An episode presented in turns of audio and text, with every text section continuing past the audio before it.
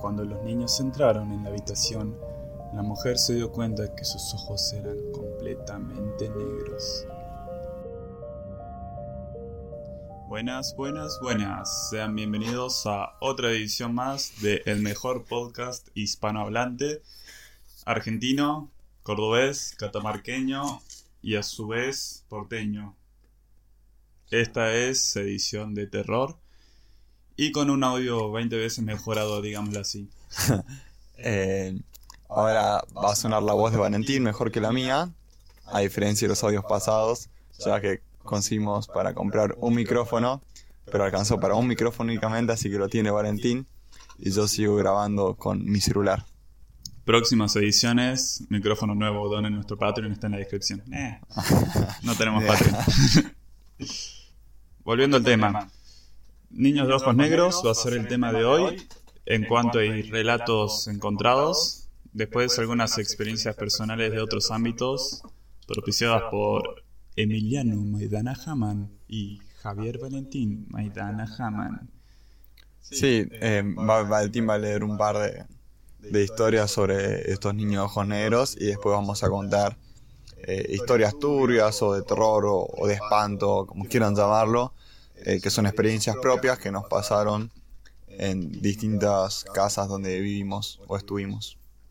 y que también siguen ocurriendo de vez en cuando, o por ahí relacionadas con pesadillas o qué sé yo. Yo soy muy, muy atento a, las- a las pesadillas, me pasan casi todas las noches, porque soy muy capo. Así que, sin más oscilación, arrancamos con las historias.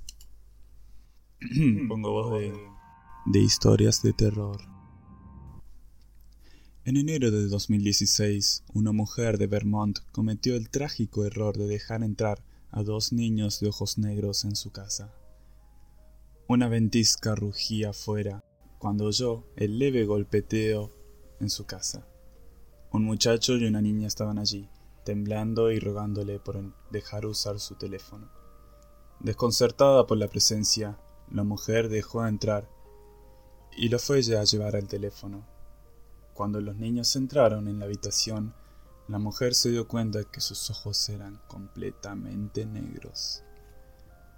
Mientras los miraba aterrorizada, la nariz de su marido comenzó a sangrar, al mismo tiempo que la luz se iba lentamente. Después de lo que pareció una eternidad, los niños hablaron al unísono, diciendo que sus padres ya habían llegado. La mujer observó que los dos salían en silencio de su casa y entraban a un coche negro, con un hombre de traje y sin rostro. No mucho tiempo después del encuentro, el marido de la mujer fue diagnosticado con cáncer de piel grave y la mujer comenzó a sentir hemorragias nasales regulares y una avalancha de otros problemas médicos. Estaba convencida que su salud, junto a la de su marido, fue resultado de los niños que dejó entrar a su hogar. Bien, Turbio. final de la, de la primera historia de terror. Es corta, I know, pero potente. I know por dos. Sí, Muchas gracias a la moto que acaba de pasar. se va a escuchar en mi micrófono. Bastante turbio esta, este relato de esta mujer de 2016. Eh, obviamente no podía ser de menos en Estados Unidos, donde pareciera que es la cuna de todos los relatos de, de terror. Acompañado con México también. No, realmente, en cuanto a relatos de terror, en general, fantasmas, duendes, duendes más que todo Latinoamérica, todo ese tipo de cuestiones son mundiales, pero a excepción de los niños de ojos negros, son, son from USA, baby. Sí, y de ahí las consecuencias que no podemos saber si son resultado de la visita de estos niños, pero muy turbio lo que le pasó al esposo de esta mujer y, a ella también. Sí, hoy vamos un poco en contra de lo habitual. Más que opinión y crítica son especulación y crítica. Eh, no, especu- especulación sin crítica, porque la crítica le saca la magia a estos temas. Así que evitamos dar opiniones críticas porque obviamente le quita la magia a toda esta cuestión tan hermosa que es el horror y el terror. de las noches. Eh. Estoy acompañado, además de con Emiliano, con un trapito, el que te cobra el estacionamiento, porque por alguna razón se decidió utilizar mi uniforme de trabajo. Siguiente historia, titulada El chico del camión. Y empieza así. Voz del locutor de nuevo. El 17 de marzo de 2008, un niño de 12 años de edad tuvo una experiencia aterradora en el estacionamiento, mientras esperaba en la camioneta de su madre para que lo llevara a cortarse el pelo. Vio un muchacho cruzando la zona, pensando que era algún amigo de la escuela. El chico empezó a dar golpecitos en la ventana para que el otro se volviera, dándose cuenta que no era su amigo. El chico de la camioneta observó confundido mientras el extraño niño se acercaba a través de la ventana. El chico se fijó en los sólidos ojos negros del otro y supo que no tenían buenas intenciones. Debes dejarme entrar, le exigió el chico de ojos negros. En pánico, el niño se agachó bajo de la guantera. Después de varios minutos, el niño de ojos negros finalmente desapareció. Cuando la madre volvió, informó a su hijo que el niño había entrado a la casa, exigiendo las llaves del vehículo. Afortunadamente, la madre no cedió. Fin de la segunda historia de terror. Bastante, como dijo Emiliano antes, no, creo que no va, no va a salir de esto los comentarios. Bastante turbio. Ahora sí, yo estoy por comentar. Ahí, ahí está para comentar el muchacho. Parte y, y entro yo acá. A ver, que seas ni que sea un niño le sube como la intensidad al relato. Porque si que eso suele pasar a algún adulto o a alguno de nosotros que, que ya somos mayores de edad, todo, Viejo y peludo. no, digamos, no sería tan tenebroso, por así decirlo. El, el hecho de que sea un niño al que le pasó esto, eh, y encima con otro niño, eh, le pone, le da ese tono, digamos, más escalofriante. Imagínense ser de 12 años, todo un, un prepucio y un nene eh, que te dejan encerrado en el auto, porque eso sí pasa mucho también acá. No, los hacen incluso siendo mayores de edad. Nos dejan encerrados en el auto. Y en Estados Unidos vi que pasa mucho, o al menos en las películas. Y sí, no, no fuimos a Estados Unidos todavía. Que te dejen encerrado y vos por divertirte quieras llamar a algún amigo tuyo que pensás que, que está cruzando la calle o por ahí y aparece un niño con ojos totalmente negros y te pide que lo dejes pasar. O sea, si te pones en su lugar es, es feo, da miedo. Además, en cuestión, el, eh, el hecho, digámoslo así, los, los niños de ojos negros, es un tema que me gusta porque no tienen ninguna, ninguna explicación, digámoslo así, en lo fantasmal. No, no sabes si son demonios, capaz que son viajeros del tiempo, porque por ahí leí, haciendo la leve investigación del capítulo, que pueden ser incluso de distintas épocas. Y ahora vamos a leer un, un relato incluso donde le piden un telégrafo. Entonces vos te quedas como, "Mm, no, no sabes qué, qué clase de cosas son. Y en el primer relato vimos que pasó a una mujer que les dejó entrar, que básicamente se murió. Eh, no, no- no sé si se murió, tampoco sabemos si es real, pero le, le causó problemas, ¿no?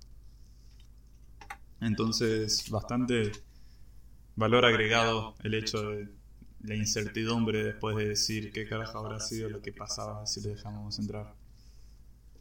Y ahora sí, sin más oscilación, nuevamente vamos a la tercera y última historia. Una noche, un hombre estaba durmiendo en la habitación de su hija, cuando oyó un golpe fuera de su casa.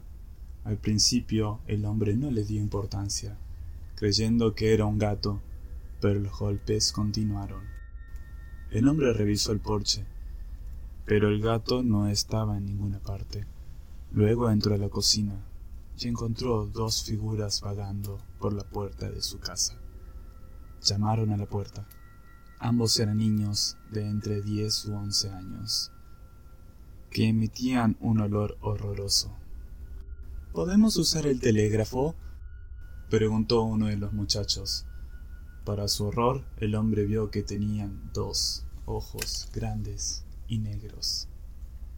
Ignorando la extraña pregunta sobre un telégrafo, el hombre dijo que no tenía ninguno en su casa y cerró la puerta. Cuando volvió lentamente a la habitación, los dos chicos golpearon las paredes. El hombre agarró a su hija y los muchachos seguían golpeando, pero en esta vez la ventana. Sus ojos misteriosos y su horrible persistencia hicieron que el hombre se quedara despierto. Permaneció en el suelo durante horas, luchando por ignorar los golpes que oía cada vez más fuerte. Al momento en el que el despertador de su esposa empezó a sonar, los golpes cesaron y los niños de ojos negros no volvieron más. Fin de la tercera y última historia de terror. Turbio, o sea. Cada vez que termina una historia de terror, turbio, o sea. Es lo primero que pienso cuando leo. Cuando, cuando, cuando la, mientras que vos la vas leyendo, eh, yo la voy leyendo también antes de escucharte. Yo lo voy maquinando en mi cabeza, la voy imaginando. Y es como que me voy imaginando todo lo que va pasando.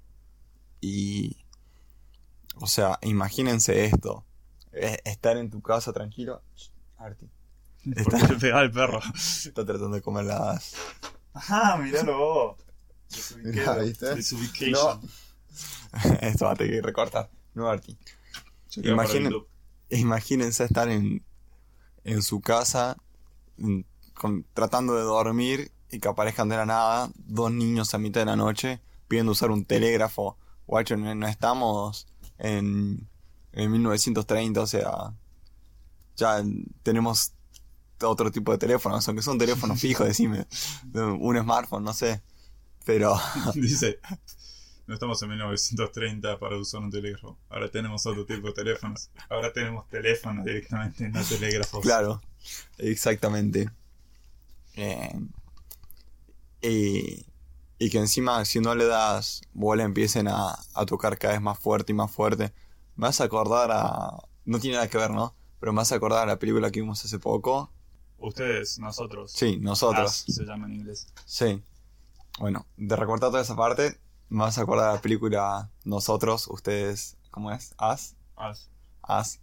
Eh, donde la, la, familia se había ido de vacaciones y estaba en una casa de verano cerca de la playa en Estados Unidos y de la nada vieron... Santa Cruz se llamaba, creo. Sí y de la nada vieron por la ventana de la casa gente parada afuera que se estaba quieta, todos dándose de la mano, pero quietos ahí afuera de la casa unos cuantos metros y no hacían nada más que quedarse quietos ahí. Eh, entonces el padre sale afuera a decirles que se vayan porque como que lo estaban asustando. Si a mitad de la noche que alguien se pare en la puerta de tu casa, da miedo, obviamente. Y las personas en principio no hicieron nada y después como empezaron a tratar de entrar por todos lados, tocar la, la puerta, en romper ventanas, todo. Entonces como que ah, cuando estaba escuchando la historia me hizo acordar a eso. Súper... Eh, o sea, da miedo, da miedo. Sí, además la película As está muy buena.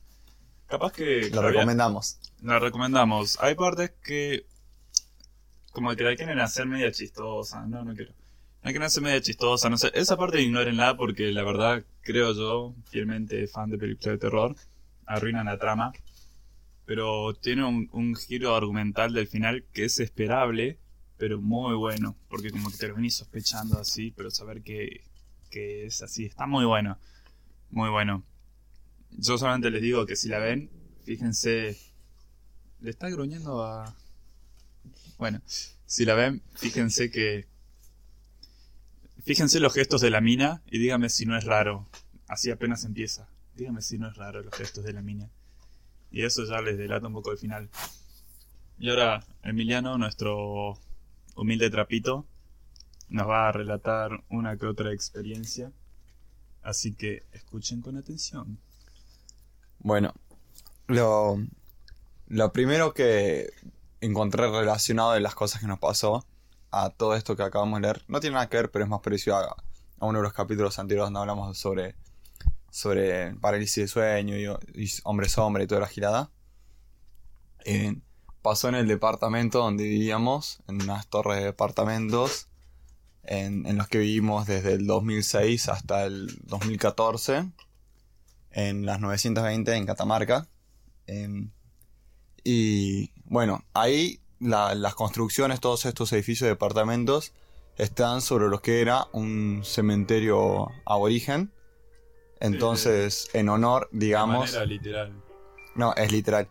Y ah, en honor, digamos, de, de, bueno, las personas que murieron y ellos eh, construyeron encima, eh, pusieron a todas las calles y a la plaza y todo nombres en... ¿Qué son? ¿Incas? No, nada que ver. Nombres en idioma aborigen. Ah, no, no me estaría acordando en este momento, pero sí, todos tienen así... El, el barrio, nombre oficial es Guairapungo. Eh, la calle en la que vivíamos se llama Miquilo. Y la plaza tiene, tiene. Las plazas tienen como una representación de los cuatro vientos y todo eso en honor a los dioses de los aborígenes de la época. Sí, entonces, digamos que uno al pensar eso se hace más turbia la cosa. Después cuenten cuántas veces dije turbio. Y- voy a poner un contador en mi vida. no, mentira. Y bueno, en el departamento pasaban muchas cosas, o sea, desde escuchar por ahí ruidos de ollas y después que no haya nada, hasta que aparezcan cosas en- muy sutilmente puestas eh, o muy ordenadamente puestas en lugares donde no estaban antes. Y normalmente pasaban las cosas a la tarde cuando estábamos solos eh, o solo, dependiendo si Valentín estaba o estábamos Valentín y yo o mi hermana pero mi, herma- mi mamá trabajaba, entonces normalmente estábamos solos. Y bueno, me acuerdo una vez que me encontraba yo solo, creo que era un sábado, un fin de semana, estaba enfermo, así que estaba durmiendo en lo que vendría a ser el living comedor, en un sillón que teníamos que era sillón que se hacía cama. Y de la nada se, se escucha en la cocina un ruido de ollas que se caían, un montón de ollas que se caían. Yo muy eh, no tan asustado, pero sí impresionado, porque bueno, pasaban esas cosas. Fui a la cocina a ver qué había y encontré un tenedor, literal, un tenedor en el piso acomodado y todas las, todos los cajones cerrados, todo. Dije yo, qué raro. Lo levanté lo puse en la mesa que estaba a la derecha. Me vuelvo a acostar y escucho como si eh, tocaran la ventana. Que sería muy raro porque nosotros vivíamos en un primer piso. Entonces era imposible que toquen la ventana. No había ningún, lugar donde tocar la ventana. No le doy mucha importancia y me acuesto a ver tele en el sillón, que estaba hecho cama, y empiezo a escuchar como ruidos, como voces, a lo que aludía al- a la mejor estrategia para huir de fantasmas que fue taparme con la sábana, como hacen todas las personas más o menos cuerdas, y dejar que eso pasara. Eh, pero sí, en el departamento era muy normal por ahí ver desde el comedor o desde la pieza que daban al pasillo eh, sombras moviéndose a lo largo del pasillo. Sí. Y me hiciste acordar justo. No, no me sabía la, la- tuya del tenedor, porque yo también tuve una con un tenedor. Se ve que le gustaban usar tenedores a los aborígenes. Pero sí, sí, me pasó una similar. Similar entre comillas, porque yo no escuché ruidos de ollas. Yo estaba lo más tranquilo. Me acuerdo que estaba. Recién me despertaba de la siesta o, estaba durmiendo siesta por ahí. Y estaba acostado en mi cama, que daba directo al pasillo, y estaba Laila, que en esa época estaba viva. Y ella estaba durmiendo y como que se despierta y gira su mirada, pero muy bruscamente, a la cocina.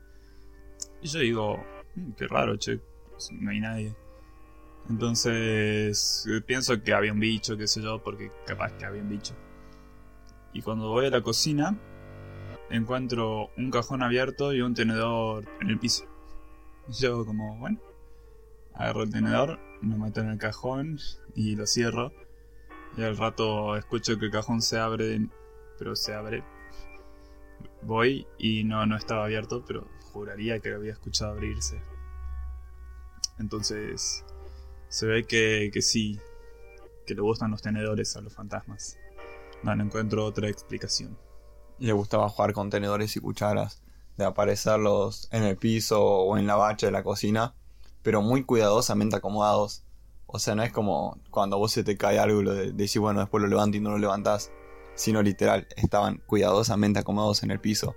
Eso es lo más raro. Hablando de cosas cuidadosamente acomodadas, acá en esta casa, ya, ya creo que lo conté así muy muy por encima en la edición de Hombres Sombras, creo. ¿De Pero boxeo?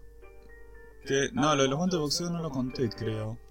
Pero conté lo de, lo de que había unos tornillos, unos tuercas, tuercas en el piso. Y antes estaban re- retiradas así por todos lados. Ah, sí, eso ya lo contaste. Tenían, tenían flojera de levantarlas. Para el que no escuchó la edición de Hombres Sombra, se los cuento ahora. Y resulta que pasaron los días, nadie la había levantado, estaba en la cochera. Piensen que la cochera está sucia, como cualquier cochera, ¿no? Con, con grasa de auto, qué sé yo. Oscura, eh, Sucia. sucia en general. Entonces las encontramos en fila, acomodadas en fila, sobre un, un trapo que estaba así como el trapo estaba del lado de la puerta para que no entre tierra a la casa y arriba del, del trapo estaban acomodadas en fila todas las tuercas, pero sí en fila, derechas. Y como que antes estaban todas dispersadas por ahí.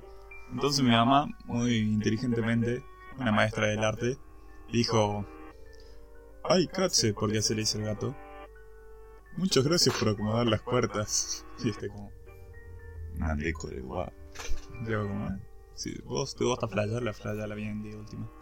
Sí, desde que llegamos igual a, a esta casa pasaron cosas raras. Me acuerdo del primer día que llegamos, no vivimos hace mucho hace como un año más o menos, Sí. menos de un año.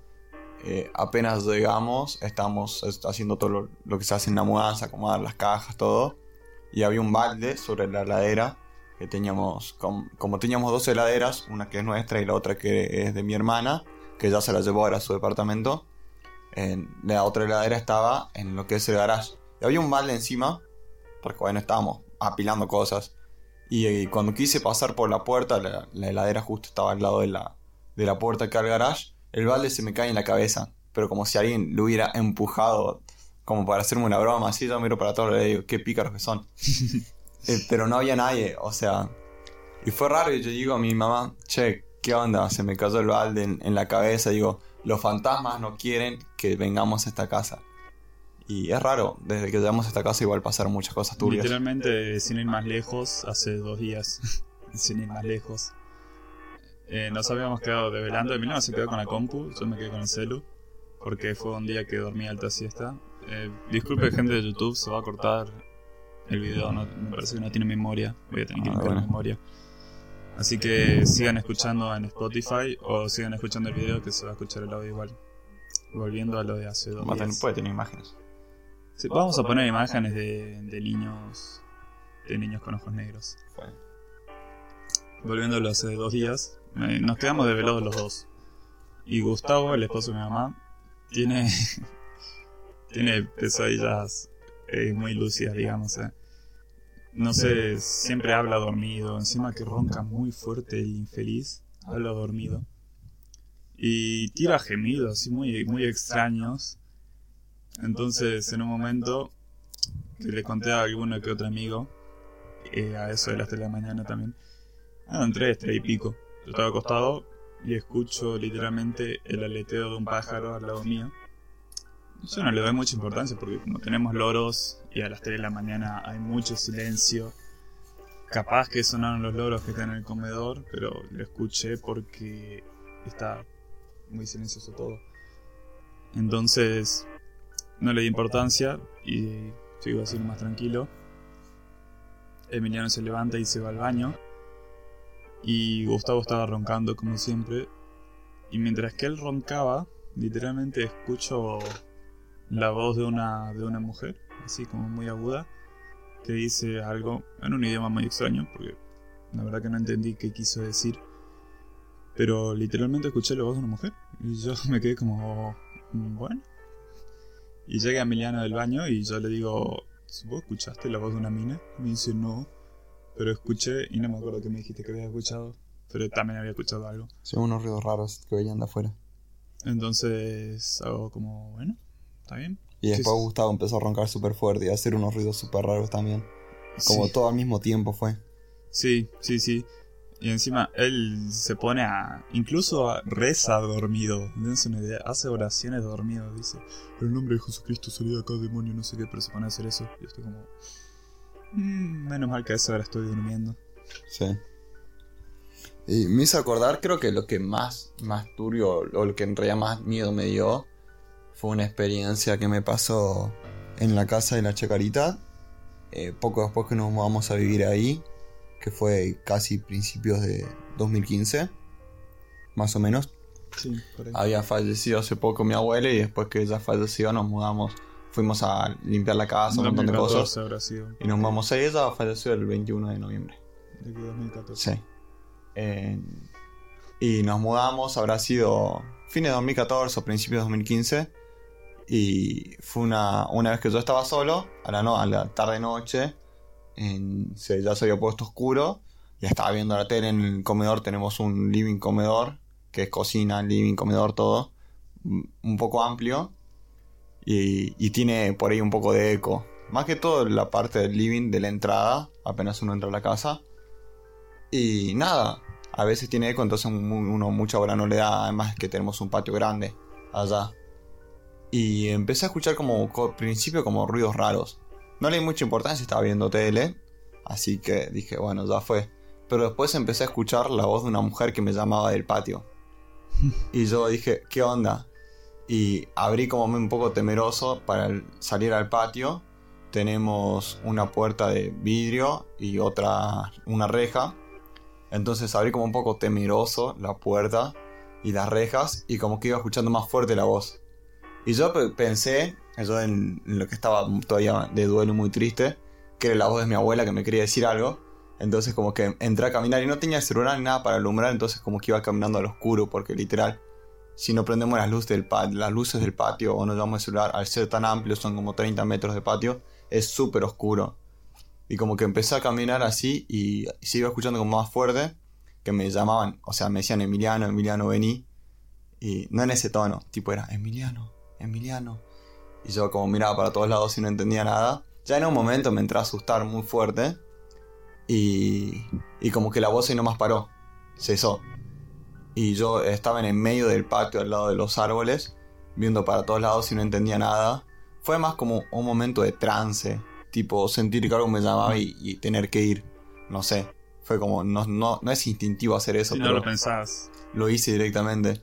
Mm. Y nada, cuando volví para, para la casa, eh, sentí una sensación muy extraña, no sé, eh, de esas sensaciones cuando pasa algo mal, una cosa así, y estaba con el corazón súper agitado. Sí, vos sabés que ahora lo voy a asustar más. Eh, leyendo, porque soy fan del, del terror, leyendo supuestas experiencias con la Santa Muerte, se- según todo lo que leí, ¿no? Te llama por tu nombre y vos te quedás en un trance y empezás a seguir la, la voz. Pero vos no lo pensás, o sea, lo haces automáticamente, según, según las historias que leí, ¿no? Y en muchos casos, en la mayoría de los casos, mejor dicho, lo lleva a situaciones que los pueden matar. Pero si es buena persona, se apiada de vos y dice, mejor no te mato. Y te deja en, en ese estado. Que había gente, había una, una que leí, por ejemplo, que lo estaba llamando a las orillas de la playa. Y el tipo se dio cuenta y empezó a seguir la voz, empezó a seguir la voz. Y se quedó, él daba, él según él había dado pocos pasos. Pero cuando se dio cuenta había estado horas caminando bien lento y la marea ya había subido y ya le estaba llegando casi el cuello. Entonces, bastante interesante. Sí, bueno, lo mío no fue tan, tan así, pero de todas, oh, de todas formas no me di cuenta que había caminado tanto, fue como ir siguiendo, pero a medida que iba, me iba como acercando a la voz, que no se escuchaba más fuerte, pero yo sentía que sí. Eh, es como que el corazón se me iba acelerando cada vez más. Ah, después tenía un miedo. Son como, como los famosos silbidos. Si sos de Catamarca, sabes de lo que hablo. Sí. La bruja. Ah, Y igual silbidos escuché en la casa anterior también. No en esta, en la anterior. Que venían del patio. Y yo la verdad que me saqué mucho de onda, como dicen los mexicanos. Me fui al patio. O sea, primero me fijé si no había nadie en casa. Obviamente no había nadie. Entonces miro el patio y no había nadie y se siguen escuchando los silbidos. Yo digo, Nande Korewa. Pero digo, vaya, ya fue. ¿Para qué, ¿Para qué asustarse, bro? Pero estamos más o menos a tiempo. Capaz que podemos hablar un ratito más. No, estamos bien con el Porque tiempo. con la edición lo voy a sacar varios minutos. Sí, pero ahora estamos bien de tiempo. ¿30? Sí, es lo que tiene que ser. Yo escucho podcast de 20 minutos, 25. Tengo. Tengo 20, 20 mil millones como para cerrar, pero. necesitamos material para, Para los próximos para videos. las siguientes e- ediciones. Pero puedo contar. Ah, estamos a tiempo. Bueno, sí, lo, lo dejo con la intriga para el próximo mes, porque estos son una vez al mes. Así que, para el, el tema que, que, que quiero tratar yo el próximo martes, si les interesa, es sobre psicopatía en niños, niños psicópatas. Eh, me puse a, ver unos documentales y qué sé yo, me pareció muy interesante. Así que los dejamos con la intriga para la próxima edición. Pero la próxima vez porque pintó. Escúchenla porque seguramente va a ser entretenida. No la preparamos y la vamos a grabar ahora, así que fíjense ustedes. Más cerca de las elecciones van a ser temas políticos. Eh, eso lo vamos a discutir. Pero no ahora. Lo voy a, lo voy a sacar a él del podcast, se habla de política, porque... Va, o sea, podemos hablar de política, porque es debate, pero con... es- no quiero que no... Me gusta que... no sé cómo decir, me gusta que, que critiquen, que tiren sus opiniones, pero no me gusta que sea muy bardo. Y si es para armar bardo... Ay, prefiero que no. No quiere decir su orientación política. Para No. que no lo dejen de escuchar. No, ya. Eh, si escucharon la tercera edición, que espero que no porque es horrible, ya saben mi orientación política. Si no la escucharon, no la escuchen y la voy a borrar. eh. No, no la voy a borrar porque por ahora la necesitamos, pero después la borro. Sin más que decir, gente, me pongo en, en voz outro. Muchas gracias por escuchar esta otra edición de El Mejor Podcast Hispanohablante, Opinión y Crítica Volada. Buenas noches. Un saludito para todos ustedes. Obviamente no somos el mejor podcast, ni lo vamos a hacer, pero muchas gracias por escucharnos. Saludos. Bye bye.